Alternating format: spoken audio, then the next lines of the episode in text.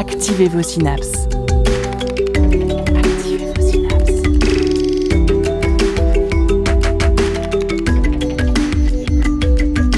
Poussez la porte du labo des savoirs et entrez dans un monde de science et d'expérience.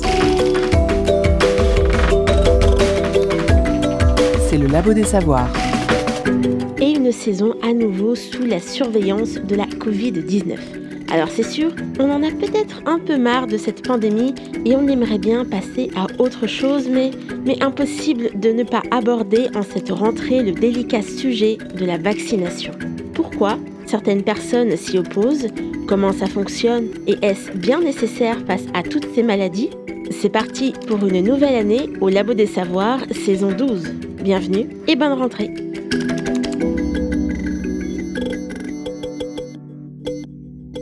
Bonjour et bienvenue donc au Labo des Savoirs, une nouvelle et troisième saison consécutive à l'ère de la Covid-19.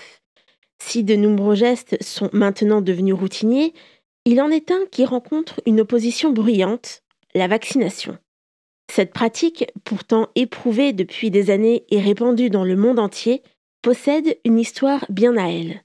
Depuis l'époque de Pasteur et de la variole, au Covid-19 et les réseaux sociaux, la défiance vaccinale ne date pas d'hier. La nécessité de la vaccination n'est pas admise pour l'ensemble de la population mondiale, quelle que soit la maladie, quel que soit l'endroit du globe tour à tour accusé de développer des maladies, de rendre autiste, avec beaucoup de guillemets, ou même de remplacer notre ADN, la vaccination a toujours été décriée au nom de la santé publique ou du principe de précaution.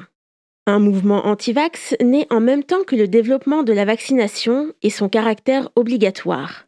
Pour tenter de comprendre son histoire, nous avons pu interviewer Françoise Salvadori, docteur en immunologie et maîtresse de conférences à l'Université de Bourgogne en juillet dernier. À l'occasion d'une conférence publique donnée au Muséum d'histoire naturelle de Nantes, Petite histoire de la vaccination et de ses opposants, nous avons pu lui poser quelques questions sur son parcours et ses travaux en préambule de sa conférence. Pour compléter cette émission, Sophie Potvin viendra ensuite nous parler du fameux vaccin ARN messager et des implications pour de nouvelles pistes thérapeutiques. Place ensuite à notre interview de Françoise Salvadori sur l'histoire des mouvements anti-vax, le tout entrecoupé de morceaux choisis de la playlist de Prune. Bonne écoute au Labo des Savoirs. Écoutez la recherche et ses chercheurs au Labo des Savoirs. Eh bien, bonsoir à toutes et à tous. Bienvenue pour ce nouveau numéro de Sciences étonnantes, donc les nouvelles conférences du Muséum. Et ce soir, on a le plaisir d'accueillir donc Françoise Salvadori. Bonsoir. Vous êtes euh, docteur, diplômée de pharmacie et maîtresse de conférences en immunologie à l'Université de Bourgogne. Vous êtes également notamment autrice de l'ouvrage Antivax, La résistance au vaccin du XVIIIe siècle à nos jours, écrit avec Laurent-Henri Vigneault est paru en 2019, c'était déjà il y a deux ans, aux éditions Vendémiaire.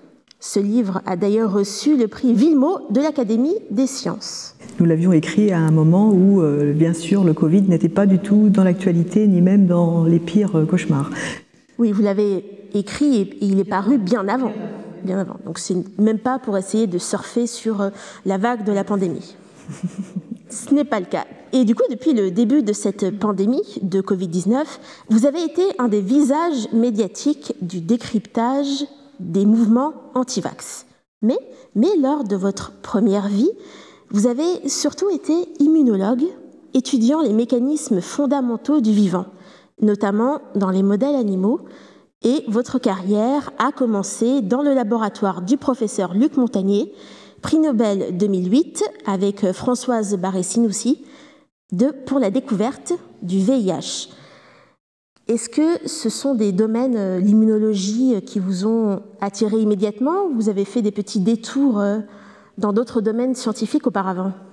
Bah, écoutez, avec mes études de pharmacie, j'avais découvert en effet l'immunologie, les maladies infectieuses, c'était des domaines qui me plaisaient beaucoup.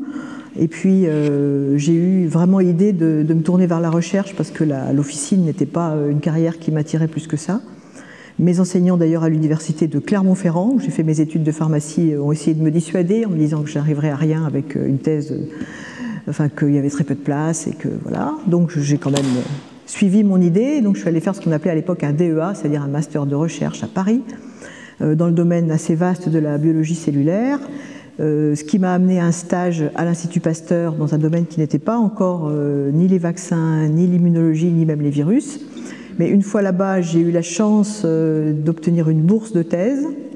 Et comme le laboratoire où j'étais en DEA, c'est des hasards de, comme tout le monde, hein, on a dans sa, dans sa vie professionnelle, le, laboratoire un peu périclité dans lequel j'étais, qui, s'occupait de neuropharmacologie, ça n'a rien à voir.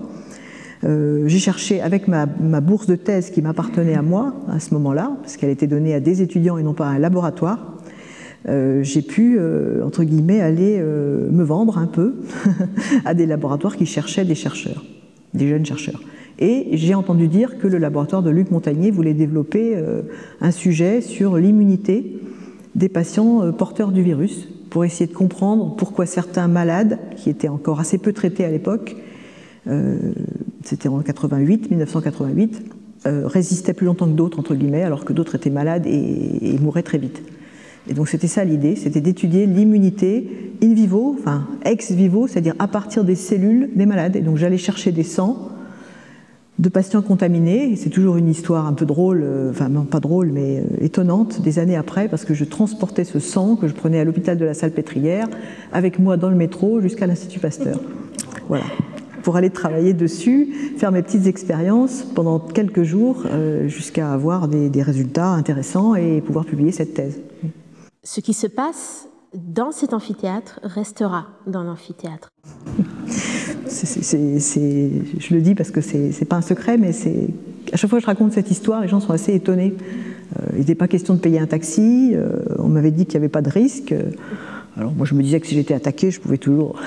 Oui, parce qu'on cherchait à comprendre les fondamentaux finalement de cette maladie encore à l'époque. On n'avait pas idée de la pandémie qui dure jusqu'à aujourd'hui. On pensait sans doute qu'elle s'arrêterait plus vite, on pensait sans doute qu'on aurait un vaccin très vite. Euh, on commençait de connaître quelques molécules, donc il y avait des signes euh, d'optimisme, mais euh, très très lent quand même, très très lent, très timide. Et on cherche toujours aujourd'hui un vaccin contre la maladie provoquée pas sûr qu'il existera un jour, étant donné la variabilité de ce virus.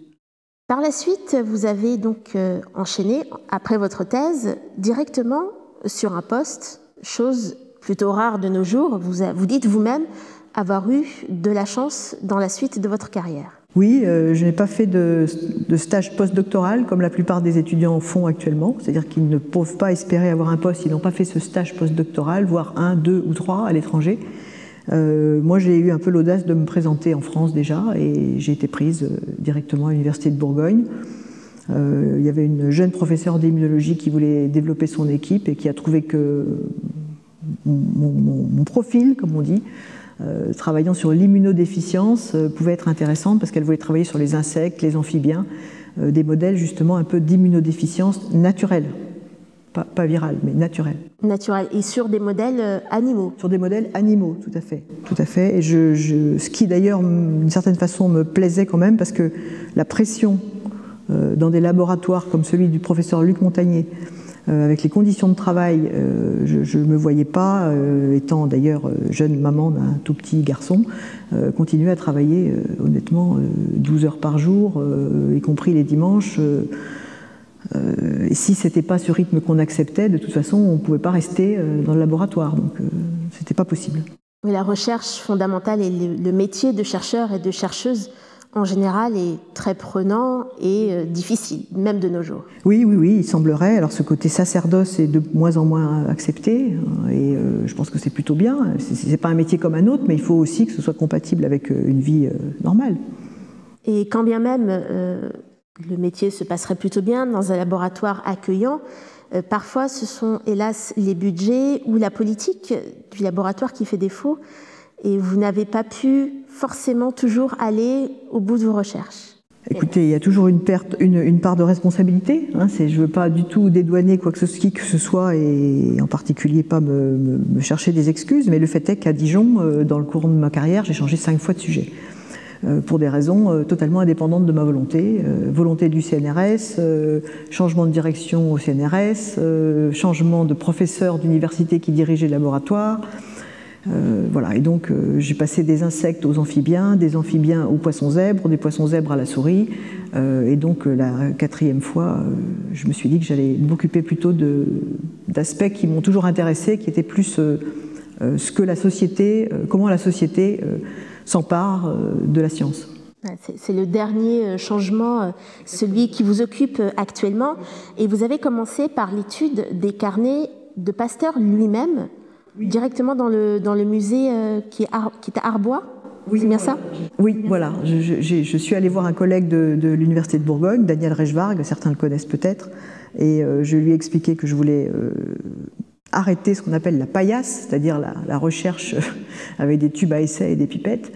Euh, il m'a plutôt, euh, enfin, il était intéressé par mon projet et il m'a dit bah, si tu veux faire de l'histoire des sciences, j'ai un très bon euh, fonds pour toi, le fonds Pasteur à Arbois, donc la maison natale, qui contient en effet des, carnets de traduction. Si pour le moment, sur le, enfin, comme ça, dit comme ça, c'est pas forcément passionnant, mais ces carnets de traduction, parce que Pasteur ne parlait ni l'allemand, ni l'anglais, ni l'espagnol, ni l'italien, mais il voulait connaître tous les travaux de ses contemporains, qui n'étaient pas forcément tous traduits, d'ailleurs écrits en anglais, comme c'est le cas actuellement.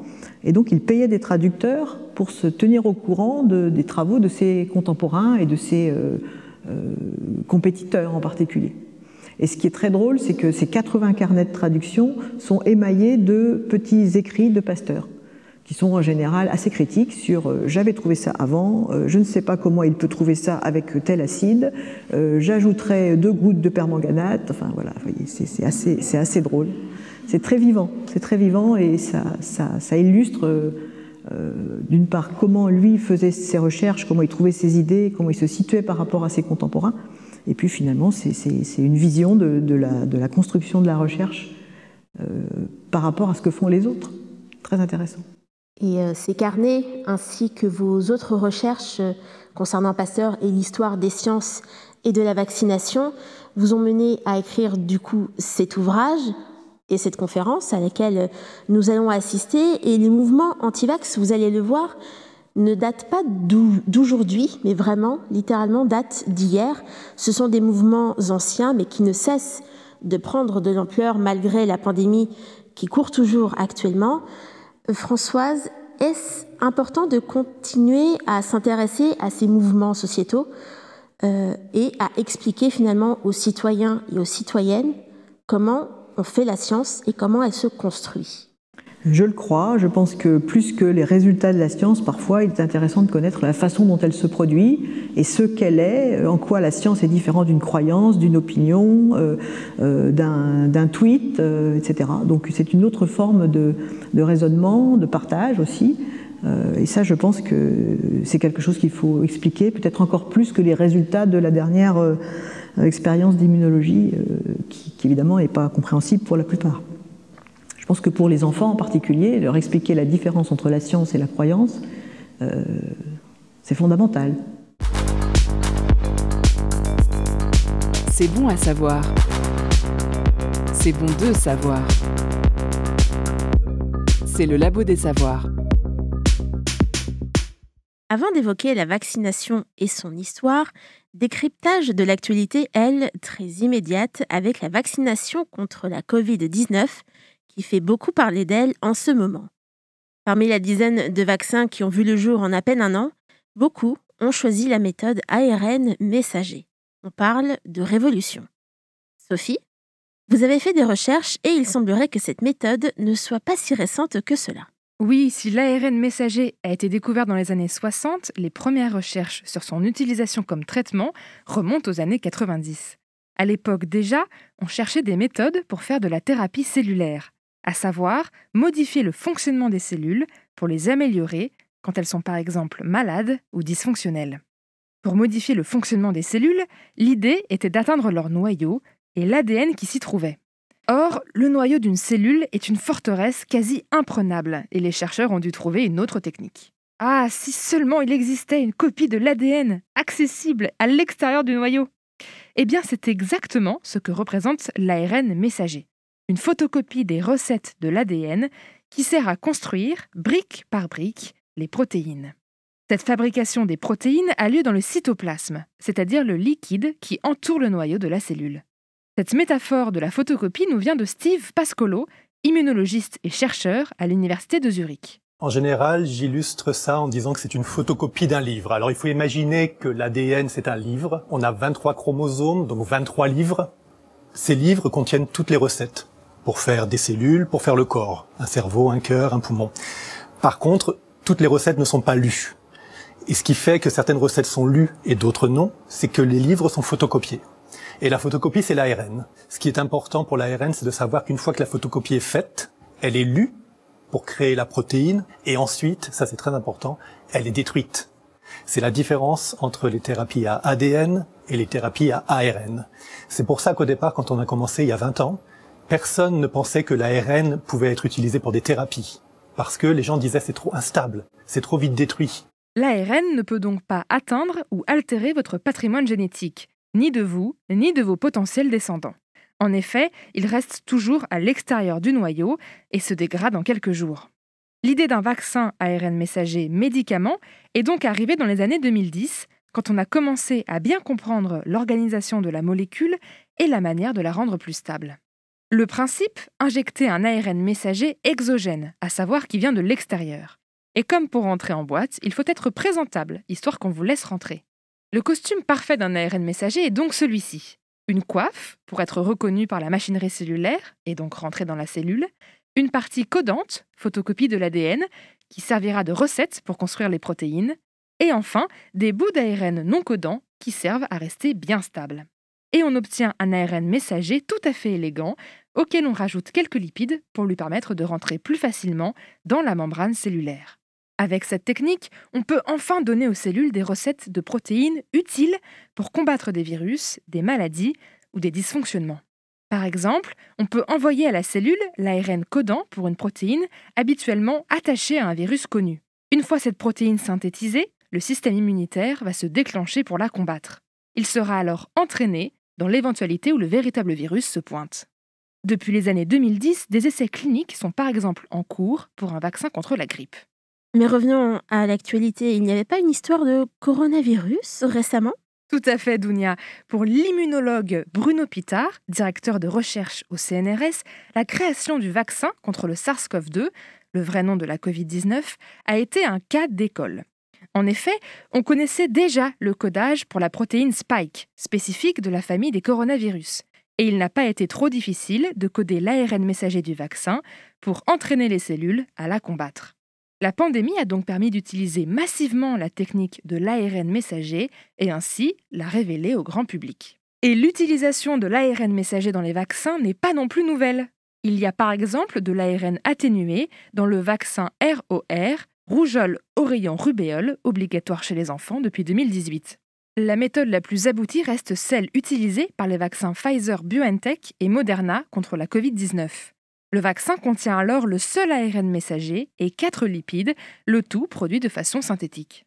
Une méthode différente que pour le vaccin rougeole, oreillon, rubéole, dont l'ARN messager est de provenance animale et qui contient donc d'autres lipides et d'autres protéines. Les autres vaccins, comme le Sputnik V ou l'AstraZeneca, ont eux choisi d'utiliser un vecteur viral pour pénétrer dans les cellules et les éduquer à combattre le coronavirus. Mais la technique à ARN messager fait ses preuves et la liste des traitements potentiels qui en découlent n'en finit pas de s'agrandir. L'hypertension, le diabète de type 1, le cancer du pancréas ou celui du sein, les insuffisances cardiaques, le virus Zika, le paludisme, la maladie de la mucoviscidose ou encore de la sclérose en plaques, les possibilités semblent infinies.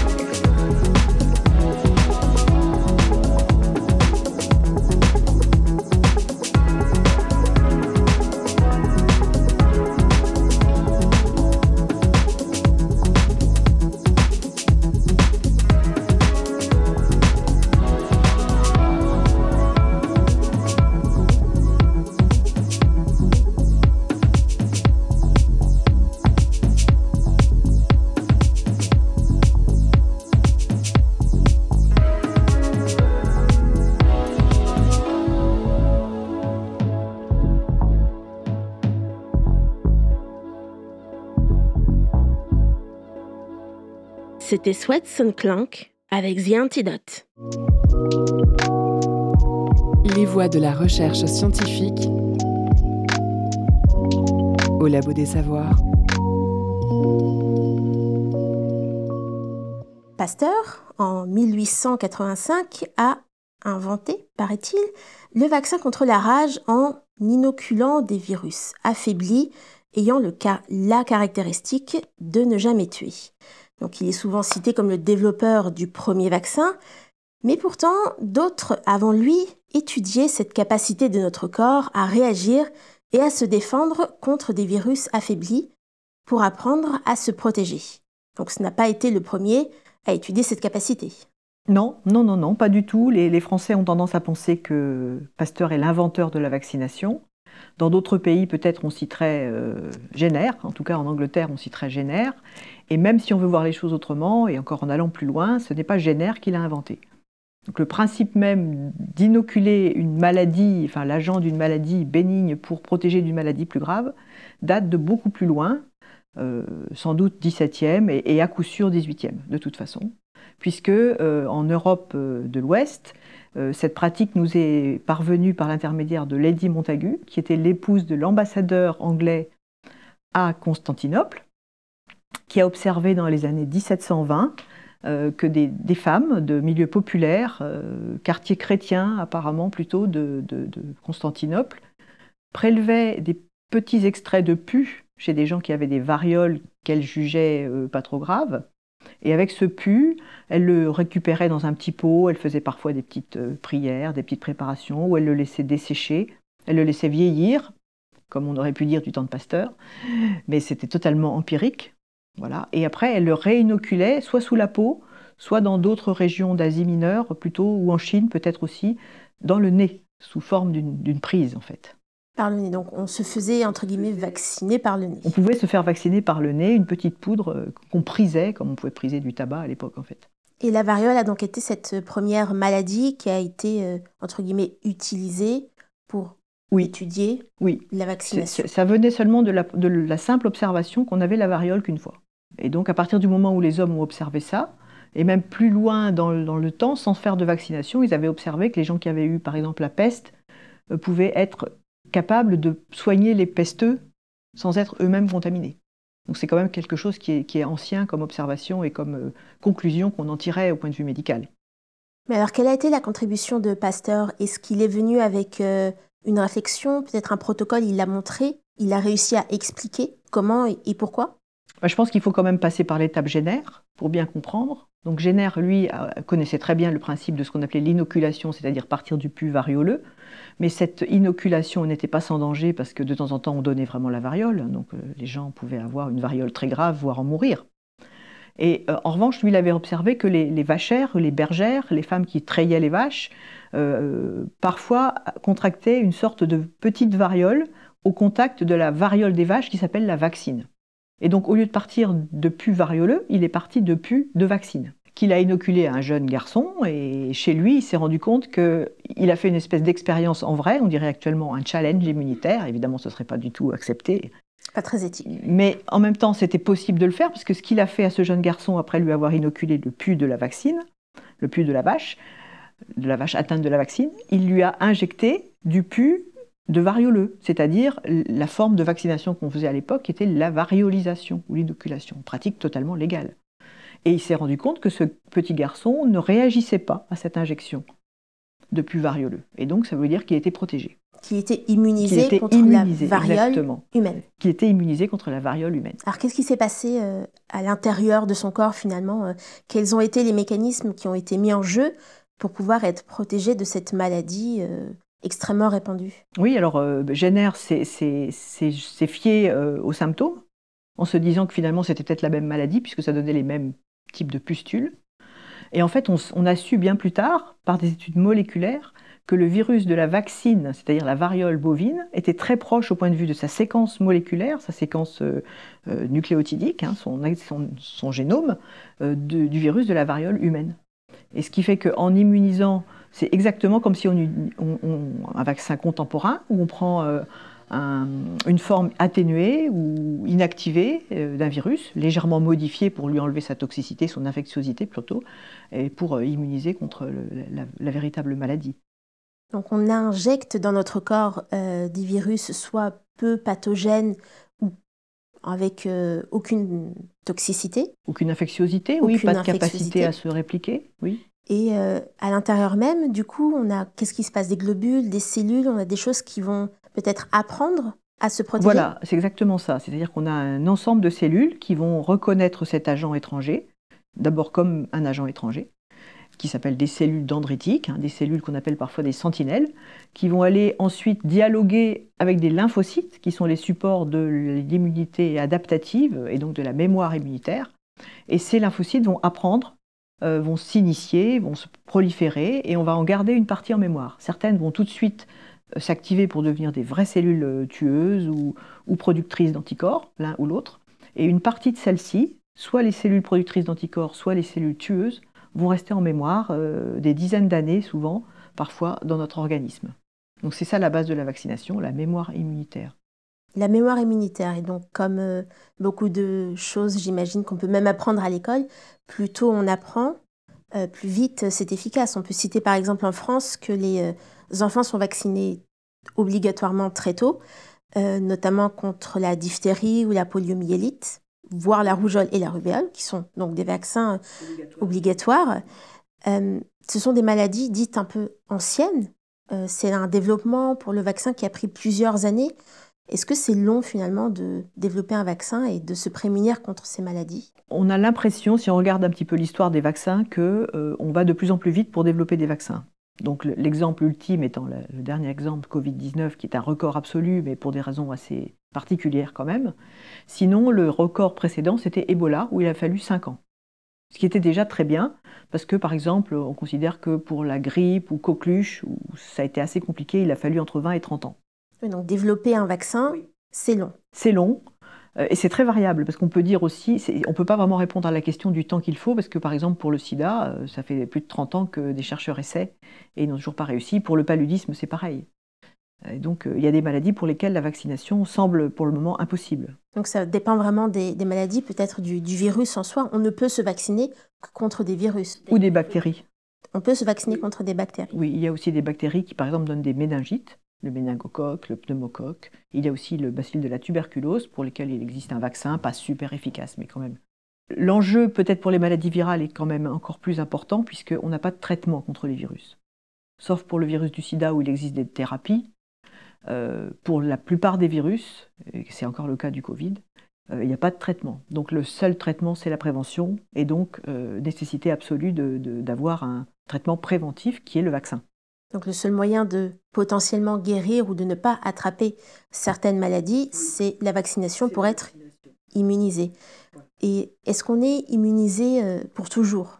Est-ce qu'une fois qu'on a rencontré par le vaccin ou parce qu'on a eu la malchance de rencontrer cette maladie, on est immunisé pour toujours? Alors, pour plusieurs, pour, c'est variable. Il y a des maladies pour lesquelles il faut absolument un rappel. Euh, par exemple, la coqueluche, on s'est rendu compte que l'immunité diminue, même si on a été euh, immunisé petit, euh, on s'est rendu compte que chez, à l'âge d'être parent, il est assez utile de revacciner parce qu'on peut se recontaminer auprès de ces bébés si eux-mêmes sont, ces petits, si eux-mêmes ne sont pas vaccinés. La rubéole, pendant longtemps, on a pensé qu'une injection ou plutôt les oreillons, pendant longtemps, on a pensé qu'une injection suffisait et on s'est rendu compte que vers 10-11 ans, un certain nombre d'enfants avaient des oreillons. Donc, on prévoit plutôt des rappels. Donc il y a un calendrier vaccinal qui a été établi euh, sur la base de beaucoup, beaucoup de, de grandes populations, parce que c'est très statistique. Individuellement, chacun réagit différemment. On peut perdre ses anticorps euh, au bout de 10 ans, on peut parfois les garder bien plus longtemps, et surtout, en fait, quand on mesure des anticorps, on n'a pas une réelle euh, mesure de l'efficacité de son système immunitaire. Parce que les cellules mémoire, ce sont des cellules très difficiles à doser, qui sont quand même cachés dans nos ganglions, qui circulent, mais euh, on ne sait pas trop où ni comment. Il y a des populations très diverses. Donc on n'a pas de test très simple pour, enfin, pour quantifier euh, l'efficacité immunitaire contre une maladie. On fait quelque chose de très grossier, qui est la recherche, la quantification des anticorps, mais ce n'est pas suffisant. Donc on, regarde un petit peu la, une espèce de charge de capacité euh, immédiate à être. Euh, oui, voilà, les, anticorps, on peut considérer que c'est une capacité immédiate, mais on peut peut-être penser, par exemple pour Covid, que même si on n'a plus d'anticorps circulants, c'est-à-dire qu'on pourrait doser dans le sang, on a quand même quelque part dans nos ganglions, dans notre rate, peut-être dans notre moelle osseuse, des, cellules B mémoire, c'est-à-dire des précurseurs de cellules qui vont ensuite sécréter les anticorps. D'où l'importance euh, d'avoir une campagne de vaccination étalée dans le temps, mais également sur le monde entier, car on fait face à des maladies qui sont d'ordre mondial, ce sont des pandémies, et il ne suffit pas de faire une campagne efficace dans quelques pays. C'est vraiment un enjeu international. Quand on a affaire à une pandémie comme Covid, oui. Euh, tant qu'on aura, euh, si on ne vaccine que des pays riches, comme ce qu'on est en train de faire actuellement, euh, on ne va pas s'en sortir, ou alors il faudra que les, les, pays pauvres non vaccinés restent isolés du monde, ce qui n'est pas concevable. Et c'est comme ça qu'on a pu, entre guillemets, éradiquer certaines maladies dans certaines zones du monde. Et là, souvent, les pays européens ou américains qui ont une couverture vaccinale plus forte et une campagne de prévention. On peut penser à la poliomyélite, par exemple, ou la diphtérie, qui sont absents de quelques pays. Est-ce qu'on peut espérer tout de même un jour avoir une, une éradication complète de certaines maladies? Alors, les seules maladies qui sont éradicables, vraiment, euh, ce sont les maladies qui sont seulement humaines. Donc, et finalement, c'est pas si fréquent que ça. Donc, il y a la variole, ça c'est déjà fait, c'est une maladie purement humaine. La prochaine sur la liste, c'est la poliomyélite, qui est une maladie virale seulement humaine qui euh, actuellement ne sévit que dans deux pays du monde, l'Afghanistan et le Pakistan. Donc, euh, comme vous le dites, l'éradication est déjà d'actualité en Amérique depuis longtemps, en Europe depuis longtemps. En Afrique, euh, c'est très récent, mais ça a été déclaré éradiqué par l'OMS l'été dernier. La maladie diphtérie, en effet, est, proche d'être éradiquée. Mais une maladie comme le tétanos ne sera pas éradicable parce que le bacille tétanique vit dans la terre. Quand vous dites de, des virus purement humains, c'est qu'il n'y a pas de transmission, par exemple, de l'homme à l'animal? Il n'y a pas de réservoir animal ou pas de réservoir terrestre, comme le bacille tétanique. Et la grippe, évidemment, comme il a énormément de, ce virus a énormément de virus animaux, de, vecteurs animaux, comme les oiseaux, les porcs, euh, on ne peut pas imaginer éliminer complètement la grippe de la surface du globe. Et c'est bien un problème, c'est que ce virus se promène d'espèce en espèce, mute, s'adapte à une nouvelle espèce, repasse à l'homme sous une nouvelle forme chaque année, d'où euh, la nécessité d'adapter la vaccination chaque année à ces nouveaux variants. Vous avez prononcé le mot variant qu'on entend beaucoup. Hélas, en ce moment, il faut rappeler du coup que les virus non seulement peuvent muter, se transformer eux-mêmes, mais en plus quand ils passent d'un hôte à l'autre. Donc on n'est jamais complètement, euh, on sera jamais complètement débarrassé de certains virus. Alors pour la grippe, c'est sûr que non. Pour le virus du Covid, euh, pour le moment, on n'a pas trouvé énormément d'espèces animales quand même qui peuvent l'héberger ou alors elles peuvent l'héberger, mais il ne va pas tellement se multiplier. Mais le VIH est purement humain et c'est pourtant un vrai problème mondial. On pourrait imaginer qu'on l'éradique, mais euh, ça voudrait dire qu'il faudrait vacciner euh, le monde entier. Or, il n'y a pas de vaccin. Toujours pas de vaccin. Qu'est-ce qui fait qu'il y a une telle difficulté à, trouver un vaccin euh, contre le VIH Il y a plusieurs raisons. Euh, une des raisons, à mon avis, la plus euh, profonde, c'est que ce virus mute énormément, beaucoup plus que justement Covid, beaucoup plus que la grippe encore. D'autre part, c'est un virus qui s'attaque au système immunitaire. Donc de toute façon, il faudrait un, vaccin préventif. Comme c'est une maladie sexuellement transmissible, euh, en général, euh, on ne conçoit pas tellement les, vaccins contre des maladies sexuellement transmissibles puisqu'on se dit qu'on peut s'en protéger. Euh, voilà, il y a ce problème. Il y a aussi l'absence de modèle animal. C'est-à-dire qu'on ne peut pas donner les animaux de laboratoire en général comme les souris, les rats, les cobayes, etc. ne sont pas du tout sensibles à ce virus. Même chez les singes? Alors, il n'y a que les singes, et les singes, c'est paradoxal parce que les singes peuvent être infectés, mais par d'autres virus par les ancêtres du VIH et ils ne sont pas forcément euh, atteints, enfin ils ne présentent pas forcément de pathologie. Finalement, c'est pas un bon modèle parce que euh, on pense qu'il y a une longue coévolution entre certains singes et, ce virus euh, qu'on appelle le SIV, le, virus simien, l'immunodéficience simienne, qui ne détermine pas des immunodéficiences chez tous les singes. Et les singes qui pourraient être les meilleurs modèles entre guillemets, ce sont des singes protégés et très chers et, en voie de disparition. Et donc, euh, problème éthique. Euh, Sur lequel on ne peut pas et on n'a pas du tout le droit de faire d'expérimentation animale, heureusement. Sans compter que c'est difficile. Hein. Les, chercheurs ne sont pas non plus tellement nombreux à vouloir entrer dans les cages parce que c'est, on a tellement une, image du singe proche de nous que c'est. c'est difficile. C'est, difficile. C'est pas du tout la même, euh, le même comportement qu'avec une souris.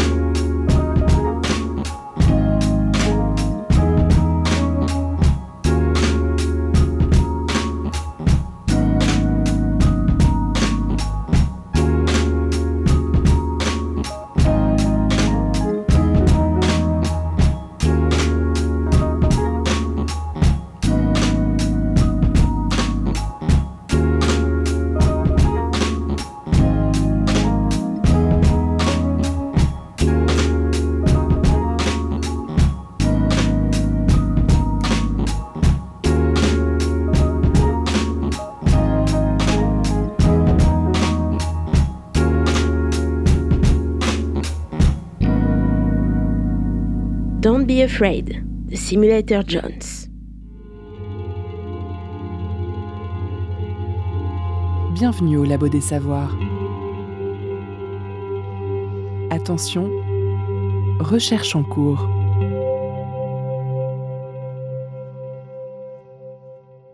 Donc la vaccination, on a compris pour le virus du sida, c'est très compliqué, notamment par euh, les variants et la, mutation qui existe, euh, qui est le cas chez beaucoup d'autres virus. Mais la vaccination reste du coup le meilleur moyen préventif de se protéger contre, contre ces maladies. Mais ça veut dire tout simplement que dès lors qu'on est vacciné, on ne peut plus tomber malade, tout simplement Alors, il y a des vaccins qui, sont, euh, qui vous empêchent de tomber malade et il y a des vaccins qui empêchent la transmission. Mais empêcher la transmission à 100%, finalement, c'est assez rare. On freine. oui, on, diminue énormément. On va, on va énormément diminuer la quantité de portage, c'est-à-dire de, virus qu'on va trouver, par exemple, dans, dans, le, dans les voies aériennes euh, supérieures ou dans, dans les voies sexuelles, si c'est une transmission sexuelle. Donc on va, parce qu'on va avoir une défense locale, donc euh, les anticorps étant là, euh, au moment où le virus, entre guillemets, euh, souhaite rentrer, ou est sur au moment de rentrer, il va être neutralisé très vite. Et donc l'infectiosité sera, diminuée d'autant. Et il y a des vaccins, comme ce vaccin antitétanique, qui sont purement égoïstes, comme on dit. C'est-à-dire des vaccins qui protègent uniquement la personne qui est vaccinée. Parce que de toute façon, ce qui est dangereux dans le tétanos, c'est la toxine et ce n'est pas le bacille lui-même. Le bacille se multiplie, même éventuellement assez peu, mais il secrète une toxine qui est dangereuse à des quantités infinitésimales. Euh, et donc, euh, si on n'a pas déjà des anticorps présents, euh, on risque de mourir à peu près une fois sur trois actuellement cette maladie encore. Et d'autres vaccins à l'extrême qui sont purement altruistes, ou par exemple quand on va vacciner un petit garçon contre la rubéole, en fait, on va pas, cette, maladie n'est jamais dangereuse pour un, chez les hommes et même chez les femmes à tout âge de la vie. Elle est seulement dangereuse au moment où une femme enceinte contracterait cette maladie pour la première fois, où elle risquerait de la transmettre à son fœtus, et qui en aurait des, conséquences, lui, catastrophiques. Et donc, en fait, c'est pour ça qu'on a développé la vaccination. Et donc, bien sûr, les petits garçons qui sont vaccinés et les petites filles, elles vont, comme ça, avec leurs anticorps, faire que le virus ne circule plus. Et donc, ne risque plus d'atteindre euh, une femme enceinte et son bébé. Donc, le but de la vaccination n'est pas seulement de se protéger euh, soi-même, quand bien même on est en très bonne santé, mais également de protéger les personnes autour de nous pour atteindre euh, une immunité qui permettrait au virus de ne plus circuler aussi facilement que prévu. C'est exactement ça, et on considère par exemple en France, euh, on est plutôt bien vacciné pour la rubéole, ce virus ne circule plus ou quasiment plus. Donc on ne trouve plus de rubéole congénitale. On teste chez toutes les femmes en âge de procréer, chez toutes les femmes enceintes, on teste leur immunité. Et à partir du moment où on a vérifié qu'elles avaient des anticorps, eh bien, elles peuvent avoir une grossesse tranquille, elles n'auront pas la rubéole, elles n'auront donc pas de bébé handicapé à naissance, comme on le voyait encore il y a, il y a 20 ans ou, 30 ans. Oui, c'est encore euh, très récent, vous me dites. Oui, et puis il y a des pays malheureusement où la couverture est insuffisante et la rubéole congénitale continue d'exister. et il est bien évidemment hors de question, éthiquement, d'essayer d'imaginer d'obtenir une immunité collective autrement en infectant euh, l'ensemble de la population face à ces maladies pour qu'ils produisent de même des anticorps, car ce sont des maladies non seulement très contagieuses, mais aussi souvent mortelles. Vous l'avez dit pour le tétanos. Euh, ah oui, alors là, oui, euh, de toute façon, pour le tétanos, on ne peut rien faire d'autre que de se protéger individuellement. et là, c'est la responsabilité de chacun, mais qui peut avoir aussi une dimension collective dans le sens où quand on est malade, c'est la collectivité qui paie. Donc on peut aussi voir les choses comme ça. C'est-à-dire que même si c'est que soi-même qui est concerné, euh, à la fin, si on est pendant trois semaines en service hospitalier, euh, tout le monde paie. Enfin, avec le sécurité sociale en France, il faut aussi peut-être penser à ça. Penser également à, l'effort collectif. À l'effort collectif euh, de, l'immunité, de, l'économie, du système hospitalier qu'il faut respecter. c'est un effort que beaucoup de personnes sont encore, hélas, pas prêts et prêtes à prendre. Il y a des réticences à la vaccination et cela date même de l'époque de Pasteur, donc 1885. Euh, euh, est-ce que c'était avec les mêmes arguments d'aujourd'hui ou est-ce qu'ils n'étaient pas fondés scientifiquement à l'époque déjà? Bah, il y avait des constantes, c'est-à-dire que le, refus de la vaccination repose euh, souvent sur des croyances, sur des conceptions de la santé, des conceptions autour de la nature, des croyances religieuses euh, au XVIIIe siècle, au XIXe encore, parfois des arguments qu'on n'entend plus trop actuellement, mais des arguments eugénistes, ou des gens qui pensaient que finalement les maladies étaient des grandes régulatrices de population. Euh, arguments qu'on a entendus, euh, qui sont de plus en plus rares, mais des arguments religieux euh, fondés sur l'idée qu'on n'a pas à intervenir dans le destin qui est uniquement divin. Si, c'est Dieu qui a décidé qu'on devait être malade et mourir à tel... Voilà, on n'a pas à intervenir là-dedans. Là, cet argument-là est encore parfois entendu, mais rarement. Et en fait, les arguments religieux sont le fait de sectes actuellement. Et donc c'est très minoritaire, mais en même temps ça peut être à l'origine, et ça c'est malheureusement arrivé encore récemment, pour la polio. Euh, les talibans euh, refusent complètement la vaccination anti-polio et ont malheureusement tué une bonne centaine de vaccinateurs dans les régions talibanes du Pakistan et d'Afghanistan depuis à peu près 2012. C'est un vrai problème. Donc il y a des raisons il y a des différentes, des raisons différentes dans chaque pays. religieuses, arguments naturalistes, euh, actuellement, ce qu'on entend beaucoup, c'est justement cette conception que la nature fait bien les choses et que donc finalement on n'a pas à se craindre puisque euh, on est fait pour se défendre et que si on mange bien, euh, si on prend de la vitamine D, si on prend des régimes crudivores, on a entendu tout ça actuellement malheureusement face au Covid.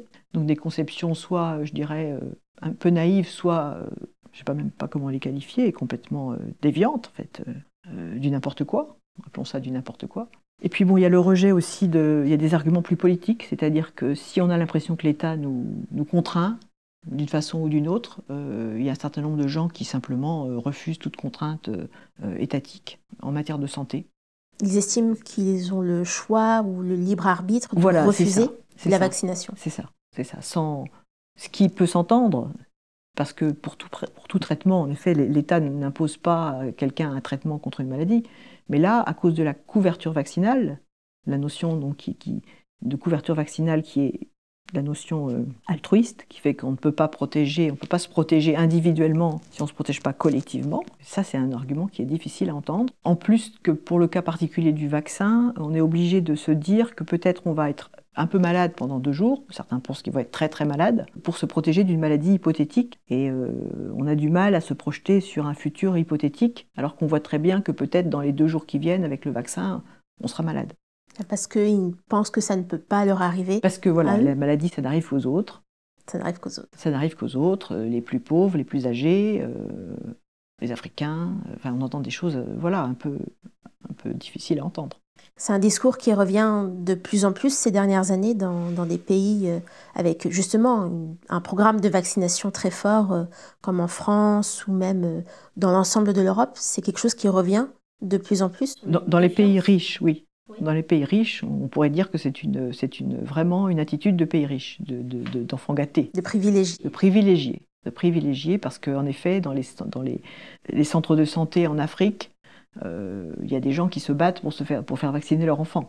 Mais on, a, on manque de doses, euh, on n'est pas dans les conditions idéales. Euh, je crois que justement avec Covid, l'Afrique, un certain nombre de pays africains ont pris un retard phénoménal dans la vaccination des enfants contre la rougeole ou la polio et qu'il est bien possible que ce soit encore un effet collatéral de cette épidémie, qu'on ait une, une, insuffisante couverture vaccinale contre les maladies habituelles, je dirais, de l'enfance. La pandémie de Covid-19 implique qu'une pandémie et sur l'ensemble du globe, l'ensemble du monde dans tous les pays, et que ce n'est pas parce que on commence peut-être tout doucement à avoir une couverture vaccinale qui peut nous protéger ici que le virus a disparu de la planète. Non, non, et on comprend assez mal d'ailleurs pourquoi certains pays sont moins touchés que d'autres. C'est vrai que l'Afrique, pour le moment, n'est pas le pays le plus touché, mais euh, il y a quand même des grandes villes euh, qui peuvent l'être. Il y a l'Afrique du Sud qui l'est beaucoup.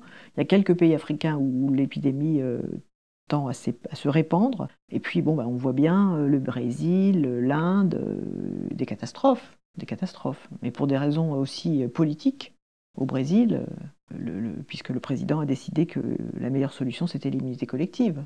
Est-ce que toutes ces raisons, qu'elles soient politiques, religieuses ou même sociétales parfois, est-ce que vous pensez que c'est plus une défiance vis-à-vis vis à vis du corps médical, de la profession, des professions de santé en particulier, ou un rejet euh, plutôt de, la science en général?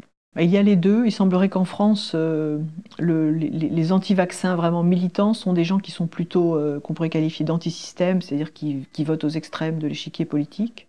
des deux côtés d'ailleurs. Ça a été étudié par un certain nombre de, sociologues.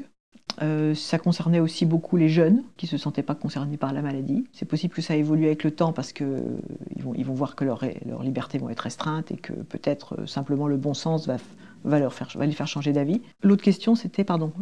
Si c'était une défiance vis-à-vis du corps médical ou plutôt de la science? En France en tout cas, plutôt vis-à-vis des autorités sanitaires. C'est-à-dire qu'il faut quand même penser, que, il faut quand même réaliser qu'en France, il y a eu euh, depuis une quinzaine d'années un certain nombre de scandales qui n'ont pas touché les vaccins, mais qui ont touché les politiques sanitaires. Je pense à l'amiante, euh, au sang contaminé, Mediator, euh, euh, le nuage de Tchernobyl. les Français ont eu l'impression qu'on leur mentait, parfois on leur a vraiment menti. de nouveau sur les masques, on a eu un discours qui était vraiment pas clair, c'est le moins qu'on puisse dire, puisque ça ne servait à rien, puis d'un seul coup c'est devenu obligatoire. Il y a vraiment une baisse de confiance vis-à-vis des autorités de santé. Les, ministres de la Santé, depuis une quinzaine d'années, ont perdu beaucoup de crédibilité. Si eux-mêmes sont du domaine médical, comme était Madame Bachelot par exemple, on l'a accusé de gagner de l'argent on l'a accusée d'avoir commandé autant de vaccins parce qu'elle avait un bénéfice direct elle-même sur, les vaccins ce qui était faux. De même avec euh, M. Douste Blasi, euh, qui avait eu un, discours assez euh, volontariste vis-à-vis d'une vaccination HB hépatite B, peut-être légèrement exagéré en disant que ça pouvait, pouvait toucher tout le monde, ce qui n'est pas tout à fait vrai. Donc bon, il a eu un discours peut-être un petit peu décalé, enfin pas exactement le bon discours, hein, parce que la, communication dans ce domaine-là est vraiment très difficile à, faire. Et donc, bon, c'est vrai que les, ministres de la Santé ont, mauvaise, mauvaise presse, et il suffit qu'ils disent quelque chose, en fait, pour qu'une partie de la population euh, rejette. Il semblerait qu'aussi maintenant les chercheurs aient, mauvaise, euh, une mauvaise image. Et ça c'est assez récent parce que jusqu'à présent les chercheurs gardaient la confiance. Les médecins, euh, le médecin généraliste, le médecin de famille continuent de garder plus de confiance que le, ministre ou la HAS ou, les autorités sanitaires en général.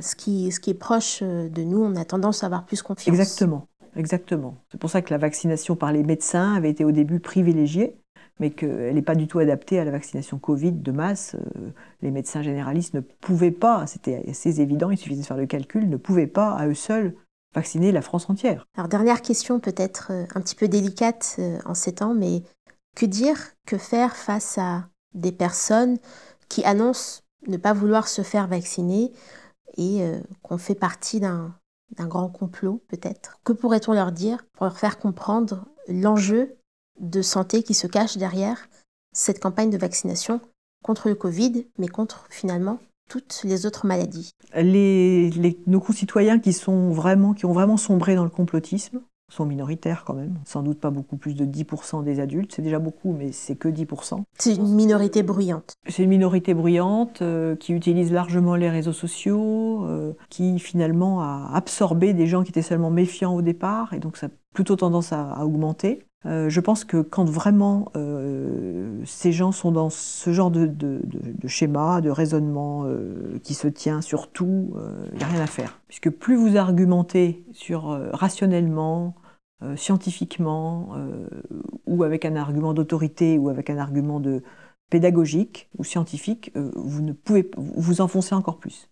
Il, il, vous dira de toute façon que vous êtes, vous faites partie de tous ces gens qui finalement ne cherchent qu'à le manipuler et, à prendre pouvoir sur lui.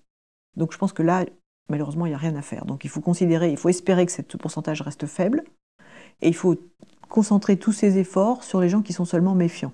Et là, je pense qu'il faut en effet développer l'aspect euh, solidarité, peut-être de proximité. Continuer à expliquer. Continuer à expliquer, continuer à expliquer, continuer à expliquer qu'il faut aussi qu'ils pensent aux autres, euh, mais aussi à eux, parce qu'eux-mêmes, ils vont avoir une vie personnelle très très limitée s'ils refusent cette vaccination. Donc l'argument altruiste, mais aussi l'argument personnel. Merci euh, Françoise Salvadori d'avoir répondu à nos questions aujourd'hui.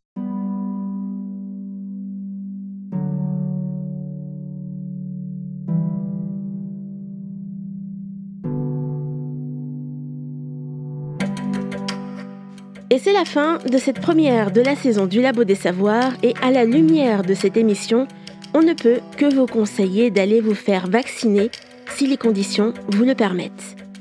Merci à Françoise Salvadori et au Muséum d'histoire naturelle de Nantes pour avoir permis cette interview, ainsi qu'à Sophie Potvin pour sa chronique. Vous pouvez retrouver toutes nos émissions et nos podcasts sur le www.labodesavoirs.fr ou sur votre application de podcast préférée. Suivez nos réseaux sociaux pour toutes nos actualités et on vous dit à la semaine prochaine pour une nouvelle émission.